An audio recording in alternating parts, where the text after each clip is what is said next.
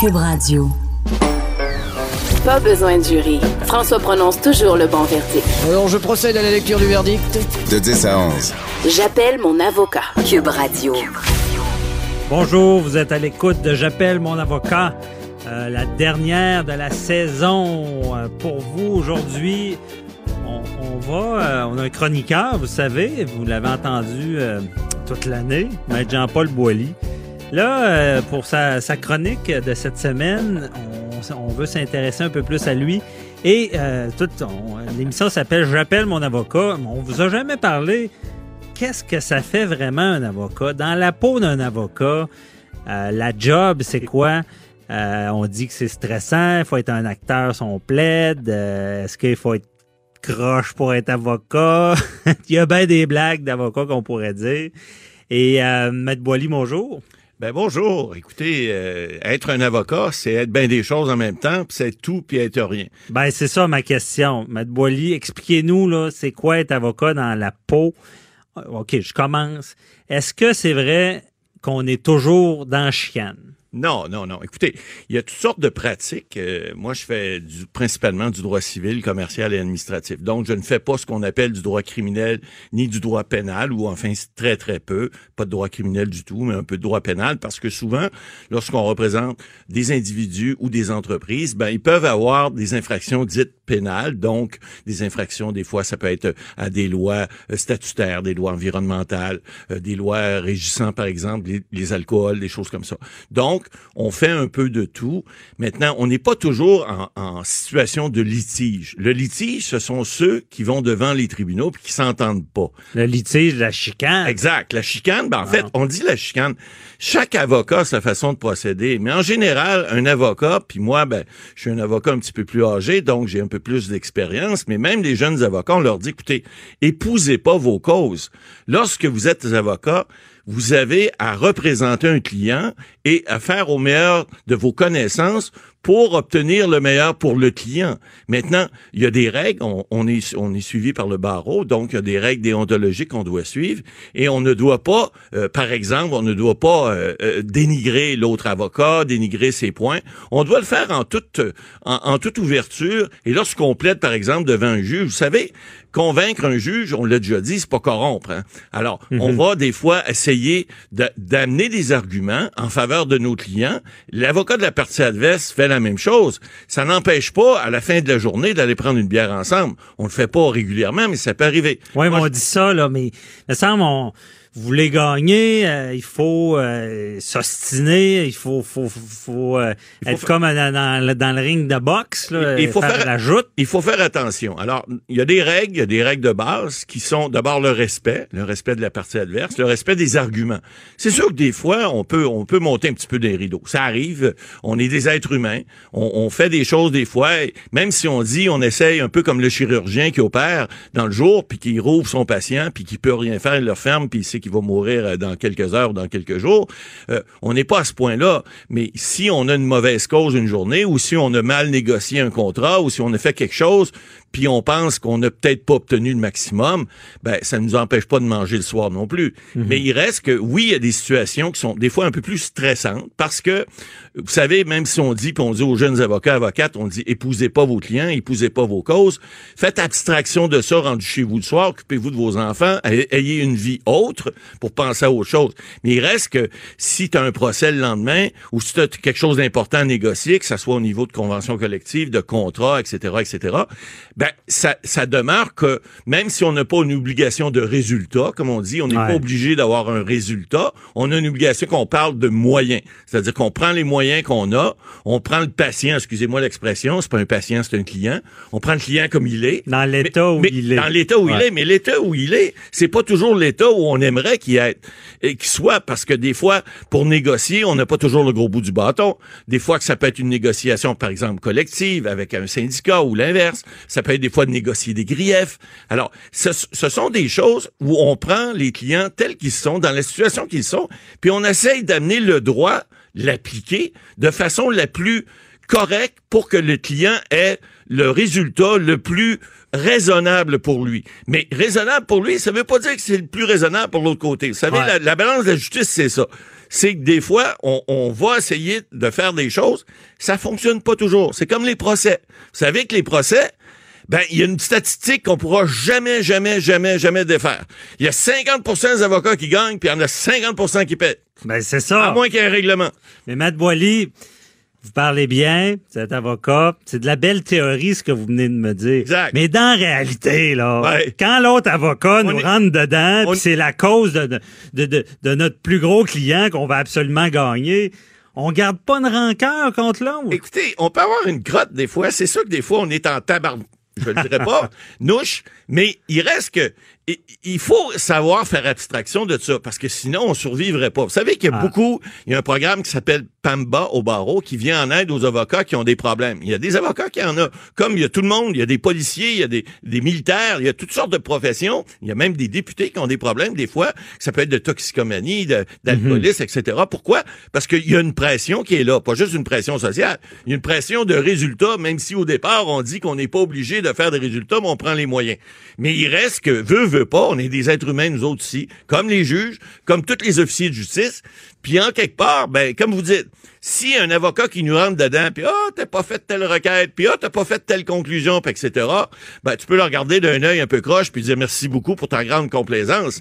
Euh, Il y a des, ça c'est des Il y, réalités. a des, il y a des petits couteaux bas, des fois, Il y a des coups qui cour. peuvent Il y a, y a des petites phrases qui sont lâchées, qui sont pas tout le temps agréables. Mais je vous dirais, Maître Bernier, puis vous le savez, euh, vous avez quand même une bonne expertise. Il y a des avocats et avocates en qui on peut avoir confiance. Il y en a d'autres. Je vous dirais pas qu'on n'a pas confiance, mais mettons que la confiance est, est, est, est- est minimaliste. Elle est moins grande un peu. Mais il reste qu'il y en a avec lesquels on peut s'entendre plus facilement que d'autres, comme dans la société, comme dans la vie de tous les jours, comme dans les couples. Il y a des couples qui s'entendent, d'autres qui s'entendent pas. Il y a, il y des, évidemment... toutes sortes de monde faire un monde. Il y a toutes sortes de Ouais, monde. Puis dans, dans notre métier, euh, je- la semaine dernière, justement, j'ai un client, bon, on a eu un jugement qui était pas bon, il était pas favorable. On le savait au départ. Bon, le client est fort déçu. Le client il pose des questions, pose des questions, pose des questions. Qu'est-ce qu'on peut faire? Qu'est-ce qu'on peut faire? Ben, à un moment donné, on répond, on dit, écoutez, euh, monsieur, excusez-moi, mais moi, je suis pas magicien. Je Mhm. suis juste avocat. Alors, je fais ce que je peux avec ce que j'ai. Puis j'ai pas une baguette magique. Je suis pas capable de changer votre jugement à une condamnation d'un côté, à une condamnation pour vous. Mais c'est ça, c'est ça qui doit être dur du métier parce que on a des gens qu'on représente, des clients qui ont beaucoup d'attentes. Exact. Puis on, on a un travail où est-ce qu'on peut aucunement donner de garantie. Ça doit être stressant, ça. C'est stressant, vous le savez. Le client, lui, s'attend à un résultat, comme je dis depuis Ouais. le début.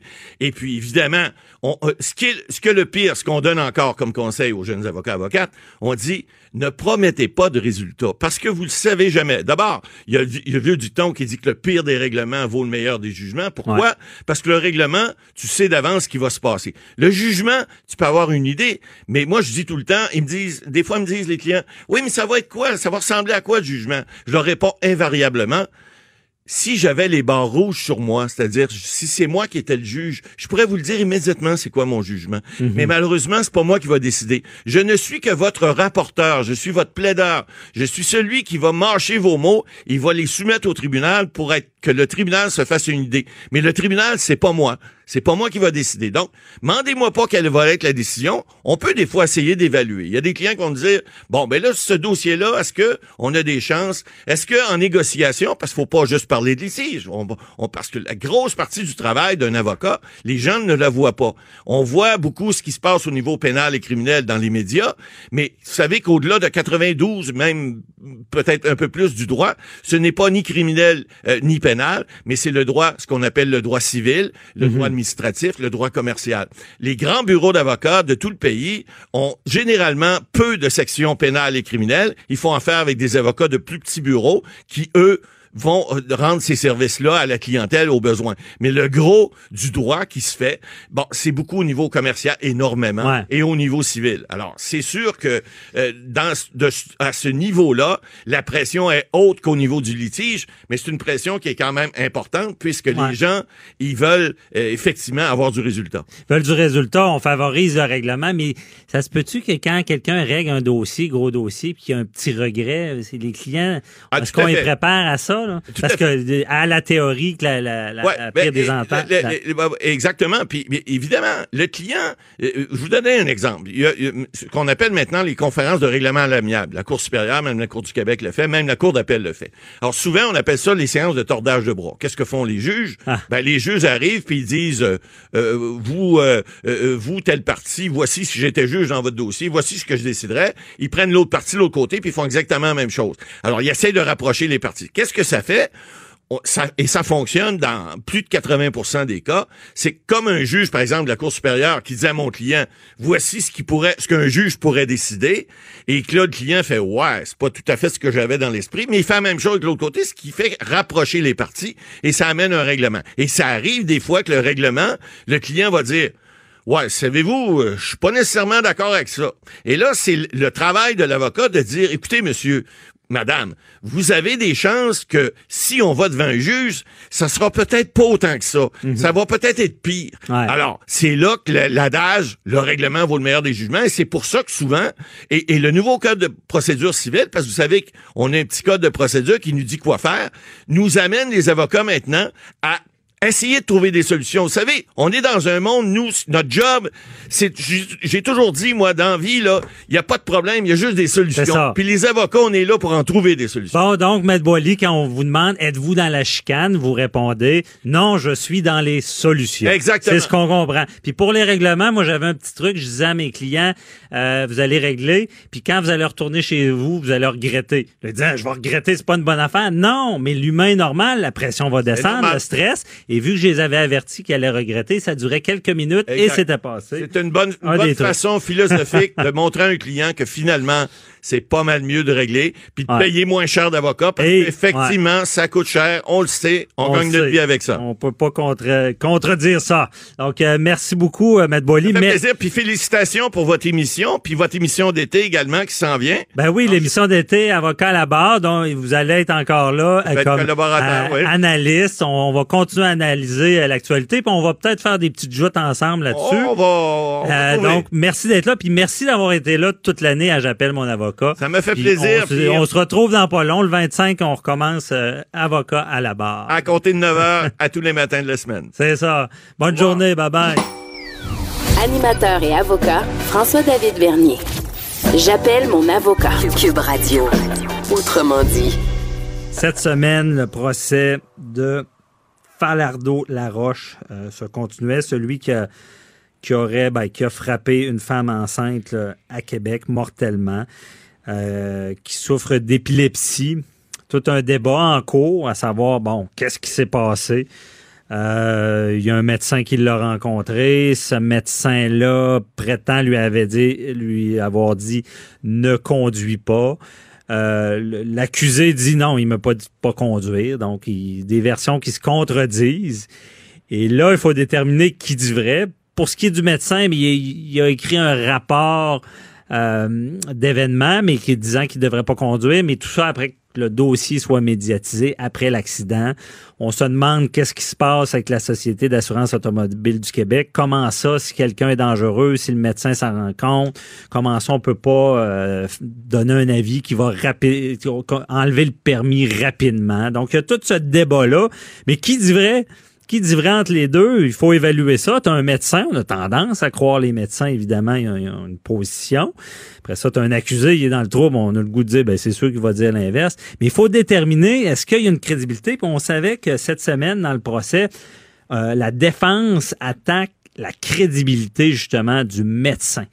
Et qui de mieux euh, qu'une juge à la retraite pour nous expliquer comment on fait pour devenir un vrai détecteur à mensonges. Euh, Nicole Gi- Gibault, euh, j'allais dire avocate, ça va bien. Juge à la retraite, analyste à, à TVA. Salut Nicole, désolé, je bafouille un peu. Salut François. Donc, euh, hey, c'est ça. Les juges, là, on, on, le sait pas, mais c'est des, des spécialistes de- du mensonge. C'est des détecteurs à mensonges. Ben, c'est que, bon, premièrement, c'est sûr que ça nous revient. Comme juge, la question de la crédibilité d'un témoin, que ce soit un témoin ordinaire ou un témoin expert, comme dans le cas présent, c'est un médecin, euh, ça- appartient au juge. Ah, mais Quand Nicole, euh, tant qu'à ça, oui. expert, ordinaire, on va y aller vers la base. là. C'est quoi la différence? Non, non, un, témoin ordinaire ou un, témoin expert? C'est ça, mais la différence pour nos auditeurs? C'est n'importe qui euh, qui a vu quelque chose ou qui vient témoigner sur une situation. Euh, bon, c'est un témoin ordinaire. Un témoin expert, ben, c'est ceux qui ont démontré au tribunal qui ont des capacités, euh, exemple en ingénierie, en architecture, en médecine, mhm. en quelque chose, puis qu'on veut le faire témoigner, euh, tu sais, avec sur son opinion. Ça, c'est extrêmement important. Seuls les témoins experts peuvent donner un témoignage d'opinion. Mais tout tous ces témoins-là, que ce soit des experts ou pas des experts, euh, la crédibilité, euh, tu l'as bien dit, Franco, c'est que ça revient au tribunal, ça revient au juge. Devant le jury, ça revient au jury de décider de la crédibilité. Le droit, c'est le juge. Le jury, c'est la crédibilité, les faits, les circonstances qui entourent tout ceci. Si on les croit, si on les croit pas. Dans le cas qui nous occupe, c'est ça qui va ouvrir la porte à notre discussion, je pense, là, François. C'est que c'est une preuve de, euh, contradictoire. Puis c'est presque tout le temps ça qu'on a.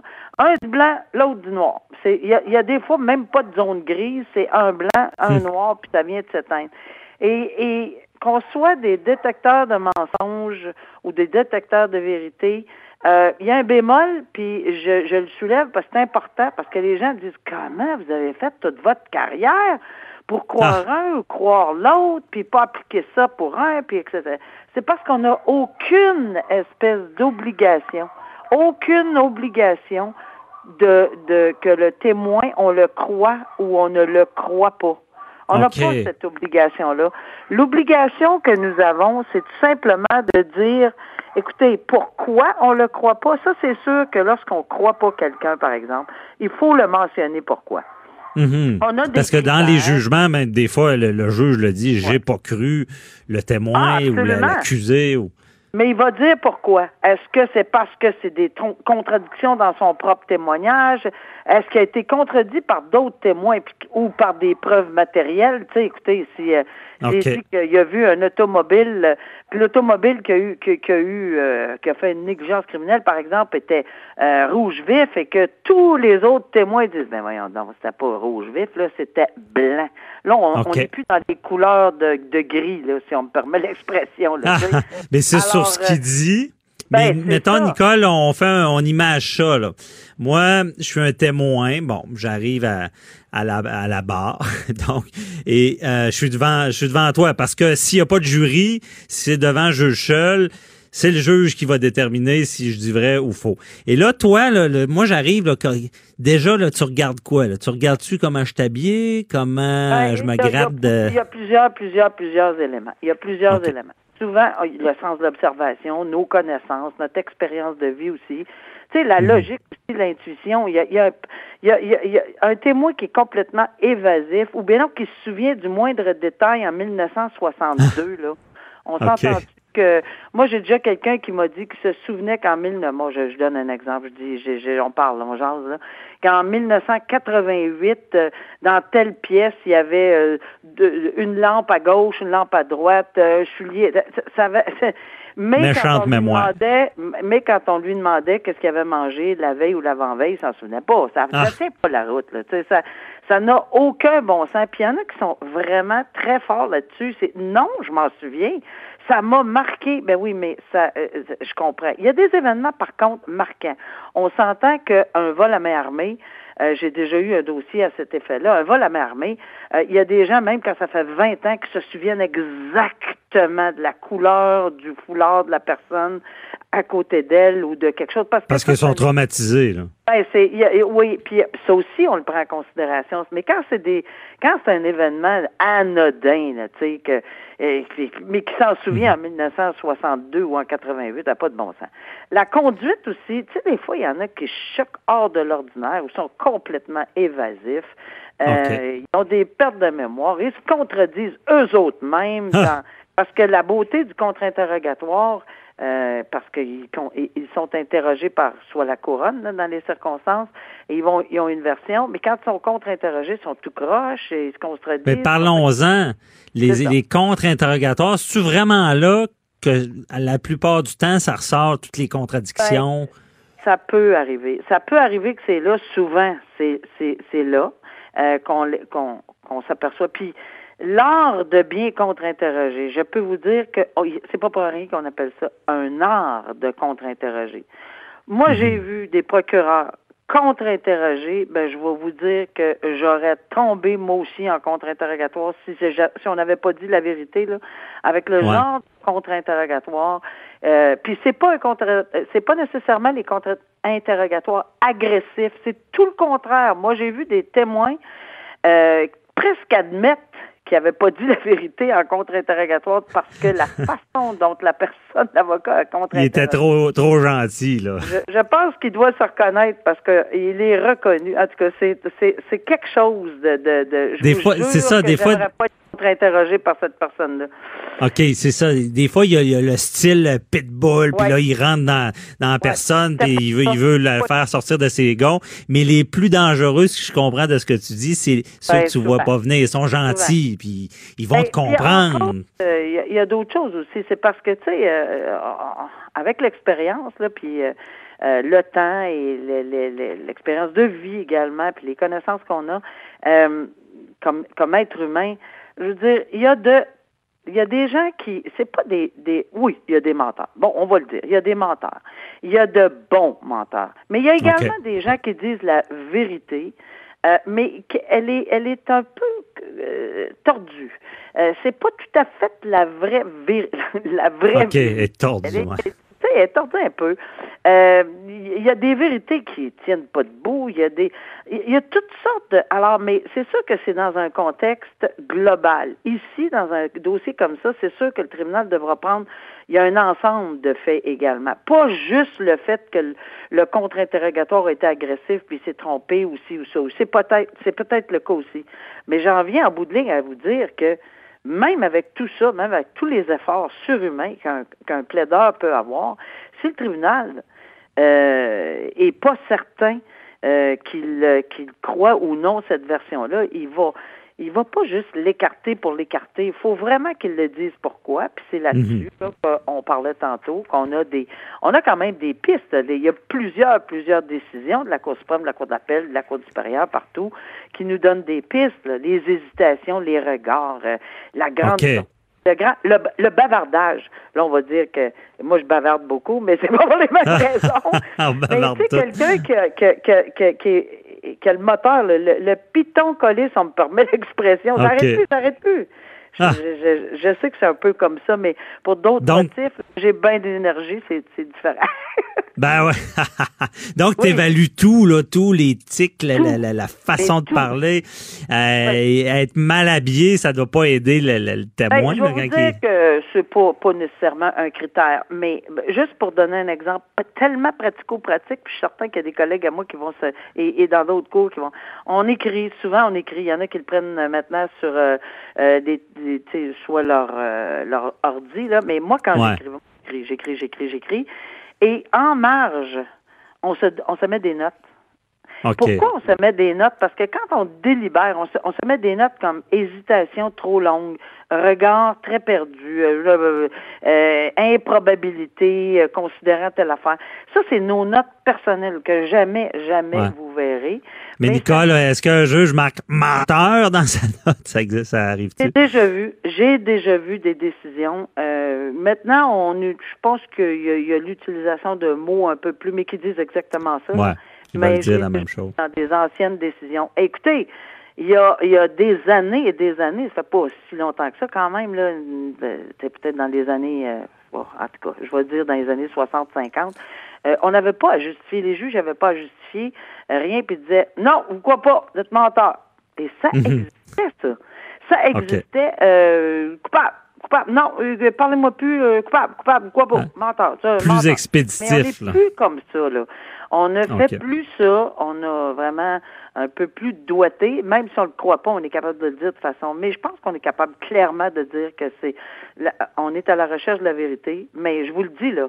Est-ce Mhm. qu'on se fait avoir? Ben oui. Est-ce qu'on Ah. est-ce qu'on le sait? Ben oui, on le sait.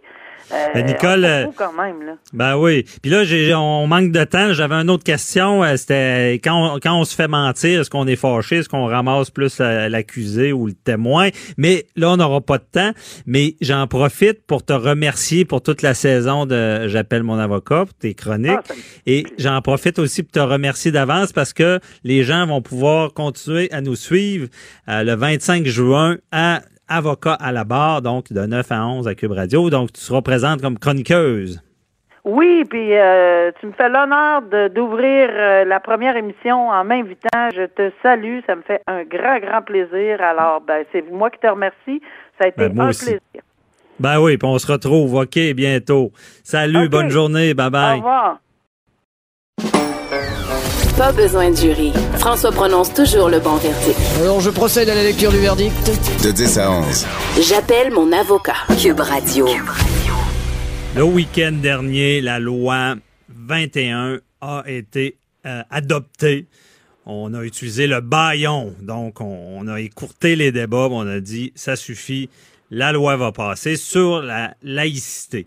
Euh, évidemment, la minute que, que la loi est en vigueur, on l'avait prédit, elle sera attaquée et ça a été fait. On a attaqué déjà en cours la validité parce qu'il y a toutes sortes de choses. On sait il y a une clause euh, euh, grand-père qu'on appelle. Ça, c'est une sorte de droit acquis. Ça veut, ça veut dire ceux qui travaillaient déjà dans le système ben, peuvent garder les signes religieux. Euh, et là, on va tester devant les tribunaux. Il y a une étudiante qui dit, ben, moi, j'étudie, j'ai un processus, un parcours, et là, tout d'un coup, on va me bloquer. Donc, je veux, je, je voudrais que ça s'applique à nous, mais on dit que ça s'applique pas aux étudiants. Ce volet-là est attaqué. Ensuite de ça, il y a une avocate, Maître McKenzie, qui dépose une requête sur la validité de tout ça sur, langue, parce qu'il y a aussi une clause qu'on appelle déro- dérogatoire, non-obstante. Ça veut dire que euh, malgré, on sait qu'on on porte atteinte à la Charte des droits et libertés, mais malgré, on prévoit dans la loi, puis c'est bon cinq ans, disant, ben, on sait qu'on atteint certains droits, mais dans le but d'une société fonctionnelle, euh, démocratique, on, on se ferme un peu les yeux là-dessus parce qu'on veut que ça fonctionne bien. C'est ça, cette clause dérogatoire-là. Et euh, mais c'est pas en béton non plus. Ça peut quand même, je l'ai déjà dit dans des analyses à LCN, ça peut quand même être attaqué sous différents angles. Et euh, c'est très complexe. C'est- un débat, là, on s'entend, de société. C'est sûr que mettre un baillon là-dessus, ben, ça faisait jaser, disant, ben, coudonc, c'est tellement important pour notre société, mais là, on veut forcer tout ça, là. Et euh, bon, nous, j'appelle l'avocat, on attaque des angles différents. Et euh, il y a un humoriste euh, montant, si on peut dire, euh, commence à être connu.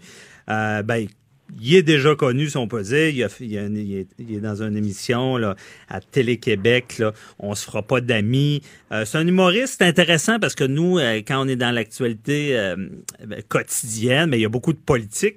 Et si vous l'avez écouté, Sébastien Ouellette touche beaucoup à la politique. Je pense à une vidéo qu'il y a sur euh, Internet, à Télé-Québec, où est-ce qu'il fait comme un entrepreneur qui compare la politique à un chantier. Puis il y a des bons parallèles, puis on se dit, euh, bon, euh, on a besoin d'outils pour construire une maison, mais on nous apporte un- une boîte de tournevis. Des fois, il y a des actions en politique qui sont pas tout le temps pertinentes il, il- il fait bien euh, ressortir tout ça par son humour, très intéressant. Et on le reçoit pour avoir- savoir son, son avis un peu sur cette loi-là. Il a pas peur des mots, on s'entend.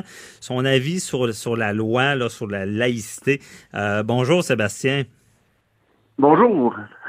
Merci. Très content d'en parler avec vous. Euh, premièrement, euh, merci de préciser que ça a été fait la fin de semaine passée, parce qu'en cause du baillon, je croyais que ça avait été fait au Moyen Âge, cette loi-là. là. ouais, bien dit. On dirait que ça a été fait à l'époque des rois. On sort le baillon, puis on passe une loi. Ouais, j'avoue, hein, c'est, c'est vrai, hein, le, le, le, le- même le mot un baillon, là, c'est, c'est, c'est un peu agressif comme mot. là.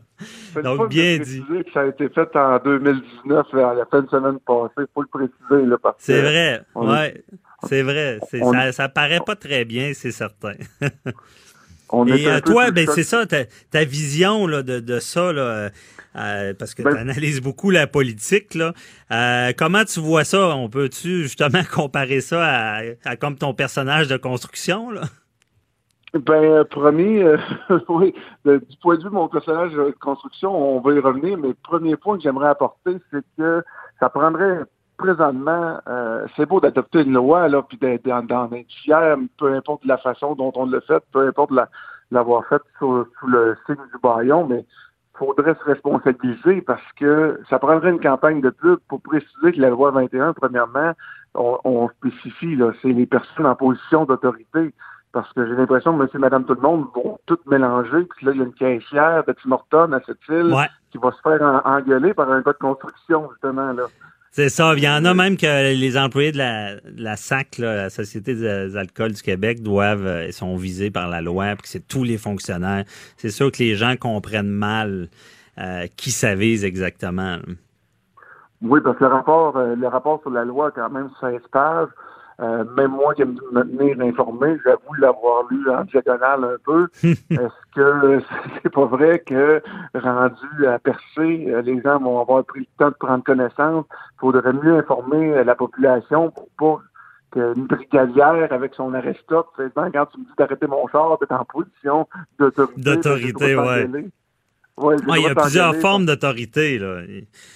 C'est vrai que les gens comprennent mal. Là ils ont, ils ont gardé ça très large et présentement, euh, c'est comme une façon de, de, de, cibler un secteur, mais en ciblant plusieurs secteurs, en gardant ça le plus flou possible. Et déjà, euh, déjà que ça fait mal, euh, ça, ça, fait très mal dans dans, dans, dans notre secteur, euh, ben, dans, dans, certains secteurs, et si je vous, si vous parle de, de, mon personnage de gars de construction, comment il l'aurait attaqué, c'est que présentement, au Québec, oui, on, on, se vante là, au gouvernement Legault présentement d'avoir enfin respecté une promesse électorale. On l'avait dit, on l'a respecté. Mais si je prends ça sur un sentier, présentement, le Québec est en sentier et il y a beaucoup d'autres problèmes à régler, puis il y aurait beaucoup d'autres promesses qu'on aurait pu euh, régler avant celle-là. Là.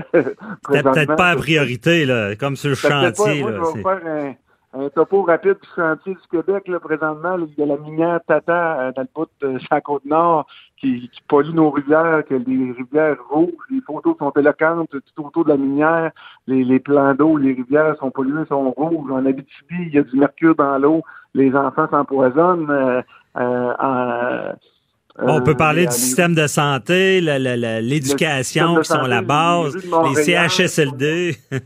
les ça, y a... sont remplis de fentanyl. À Matane, c'est euh, une saison de, de, touristes qui est entachée par un traversier qui ne traverse pas et des entreprises qui, ont peine à s'apprivoiser à, à, avoir de la main-d'œuvre à cause d'un traversier qui ne traverse pas.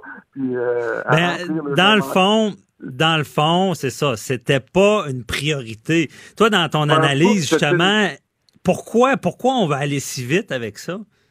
Je, je sais pas, mais moi, moi l'analyse commune que j'en fais, c'est là, présentement, avec tous les problèmes qu'on a, là. C'est l'équivalent qu'on se lève le matin, la toilette est bouchée, tu appelles le plombier, tu pars travailler, quand tu reviens, le plombier te dit Ouais, la toilette est encore bouchée, mais les vieux rideaux dans la salle de bain, je les ai enlevés des toilettes. bon, ça, j'aime ça. C'est ce genre d'exemple-là du gars de la construction que, ouais, ça fait bien comprendre les choses. Ouais, euh, c'est ça. Peut-être, peut-être fallait les enlever, les vieux rideaux, mais je vous confirme qu'on est encore dans le schnout, là.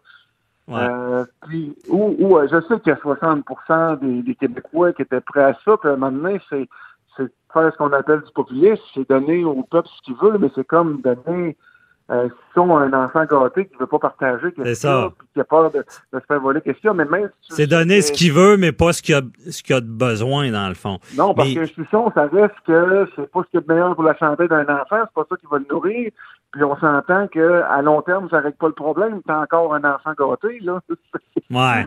Non, non, tu fais des bons parallèles. Mais est-ce que est-ce que tu penses qu'on va vite comme ça parce qu'il y a une, une forme de peur?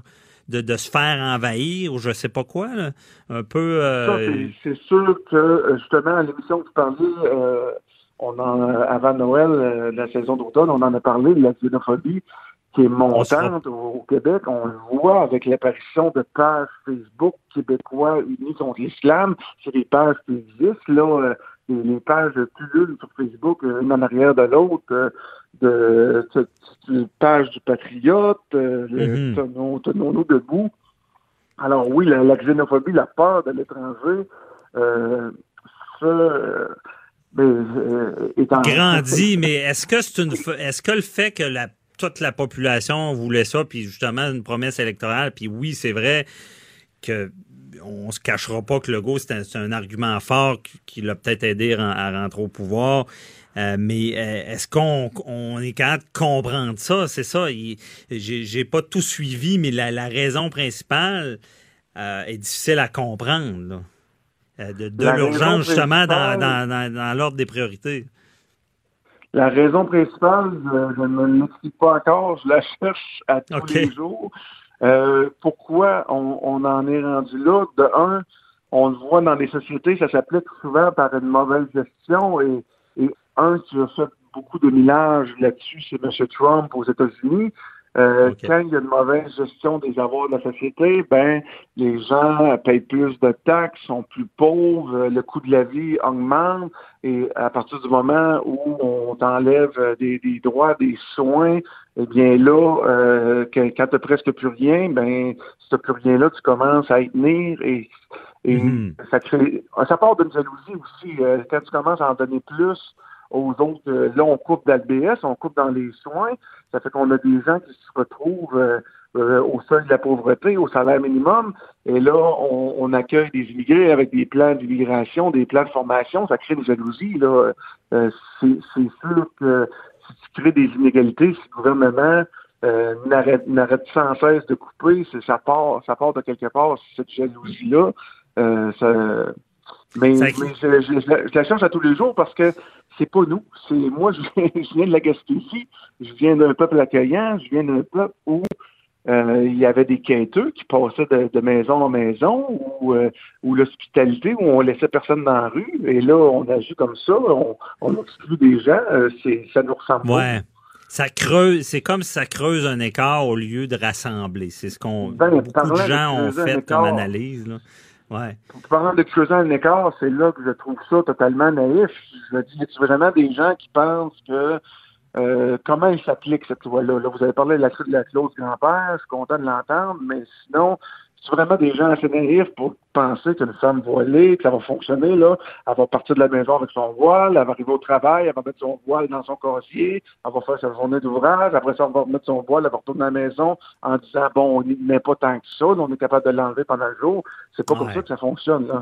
Ça fonctionne. Non, c'est certain que c'est, tu sais, une loi quand c'est appliqué, puis malheureusement, ça, c'est un des grands problèmes du, judiciaire puis de tout ce qui est loi, c'est que on, les vote, on, les écrit, puis une fois qu'on est sur le terrain, on, on est gêné des des, des modifier puis des, des mettre fonctionnels dans, le quotidien. Puis là, je comprends bien ce que tu dis. Bon, ça crée un écart, c'est pas nous. De l'autre côté de la médaille, on dit, ben quand même, euh, on, veut euh, uniformiser ça. C'est l'autorité, donc quelqu'un qui est devant un juge, qui est de, telle religion, qui se rencontre le juge et de l'autre religion. Il peut y avoir une apparence de partialité, des choses comme ça. Donc, tu sais, ça sera tout un débat. C'est délicat, mais là, on a eu ton opinion un peu sur, sur la loi, mais je veux savoir l'humoriste. Bon, l'humoriste de politique, comment on fait pour faire de l'humour avec cette loi-là? en fait, euh, en fait, je, la trouve, trouve assez, euh, trouve assez facile à, parodier parce que moi, j'en ris depuis euh, le début parce que justement, on a priorisé quelque chose qui, au Québec, avait été mis de côté de toute façon. On a dépensé des milliers de dollars pour travailler sur quelque chose qui nous venait plus ou moins à cœur. Mon, premier gag là-dessus, ça aurait été de, ça faisait six mois qu'on nous parlait, le crucifix, on l'enlève-tu au Parlement, on va le garder dans le salon bleu, finalement, on va l'enlever, on va peut-être le garder. Puis mon premier gag, ça a été, garde, parle-en pas, enlève-le. Si jamais quelqu'un s'en rend compte, on le remettra. On, a, mhm. on, accorde tellement plus d'importance à la religion, je serais curieux de savoir combien de temps on aurait pu enlever le crucifix sans que personne s'en rende compte. Là. OK, non, c'est ça. on peut, on voit, on verra pas tout. Mais OK, c'est le genre de, de, blague. Et, est-ce que est-ce que ça est-ce que le fait qu'on parle de religion, puis euh, c'est, c'est, c'est, c'est délicat, là, on se cachera pas, est-ce que c'est ça te met ses nerfs de faire des blagues? Est-ce que c'est plus difficile pour toi? En fait, faut pas partir sur les nerfs, sinon on vient, on vient d'enlever des chances à notre gag de fonctionner. Ça, c'est sûr et certain qu'il faut y aller avec conviction et euh, avec euh, conscience justement du dossier que euh, 60% sont totalement en accord avec cette loi-là. Euh, le, le monde est caquiste présentement, c'est la CAQ qui est au pouvoir. C'est fait que si je me dis que euh, je pars avec 70%, 60% du public qui n'est pas de mon bord, dans le fond. Là. Fait que quand je m'enligne sur ce terrain-là, euh, faut que j'aie plutôt confiance en mon gag. faut que je rende la chose euh, un peu plus absurde. Là. Euh, puis. Il faut que j'y aille, faut que j'y aille sur euh, des clichés. Et oui, je te dirais que présentement, la, la religion a été beaucoup parlée. C'est un peu comme l'urgence. C'est des sujets qui commencent à être usés. Là, avec, on le prend du côté de la loi. On Là, essaie de trouver des, on essaie de trouver des avantages. Euh, tu vois, j'ai des, j'ai des, j'ai des gags sur le, le voile intégral. Et quand tu les fais, faut y aller sur un référent commun québécois. Euh, j'ai, un, j'ai un gag, euh, je crois bien, je crois bien que ça passe encore au grand public, qui est euh, quand il y avait la, la, la, la burqa, euh, puis le, le, le voile intégral, euh, qui était, oui, mais il y a un avantage, beaucoup moins de divorces. Parce que Ah. les autres, l'expression, l'expression québécoise, plus capable de voir la face, connaissent pas ça. OK, c'est ça. C'est, c'est le genre de blague. des- euh, des- On joue sur Non, des c'est ça. et sur des faits acquis, et sur des, des référents qu'on a, comme euh, quand c'était sur les plages, est-ce qu'on a le droit sur les plages? Ah non, c'est ça. On va jouer sur le commun. Mais c'est tout le temps qu'on avait. On n'aurait pas en parlé plus longtemps. Et euh, honnêtement, euh, Sébastien Ouellette, là, je sais que tu as, beaucoup de projets en tête. On, on va suivre ça. J'ai hâte de voir ces blagues-là. Et d'ailleurs, euh, je t'invite déjà, euh, parce que euh, cet été, euh, j'aurai l'émission Avocat à la barre. Et j'aimerais t'inviter déjà pour parler des frontières de l'humour. Parce que là, on n'a pas le temps d'aller là, là, mais à savoir jusqu'où on peut aller, puis jusqu'où on, euh, qu'est-ce qu'on peut pas faire aussi, parce que je pense que tu vas être la bonne personne pour en parler, parce que tu as quand Ça même fait- euh, du courage d'aller dans ces zones-là. Félicitations. Et euh, Ça me fait donc, euh, plaisir parce que la frontière, elle se, elle se rétrécit. ouais, non, c'est ça, il ça. Ça a beaucoup changé. Mais merci beaucoup, puis on, on, suit, on suit ta carrière, Sébastien Ouellette, puis je te souhaite une bonne journée, puis à bientôt. Merci beaucoup. Bye bye.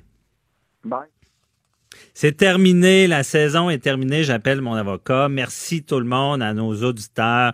Euh, merci à la production, euh, Joanie Henry qui, qui m'a enduré tout ce temps-là. Euh, et cet été, je vous invite ben, à me suivre avec des, mes collaborateurs chroniqueurs dans la nouvelle émission, la, la saison d'été à Cube Radio. Avocat à la barre, donc on va traiter encore de tout ce qui est judiciaire d'une manière très large et divertissante. Euh, donc, je vous souhaite un bel été. À bientôt. Bye bye. Cube Radio.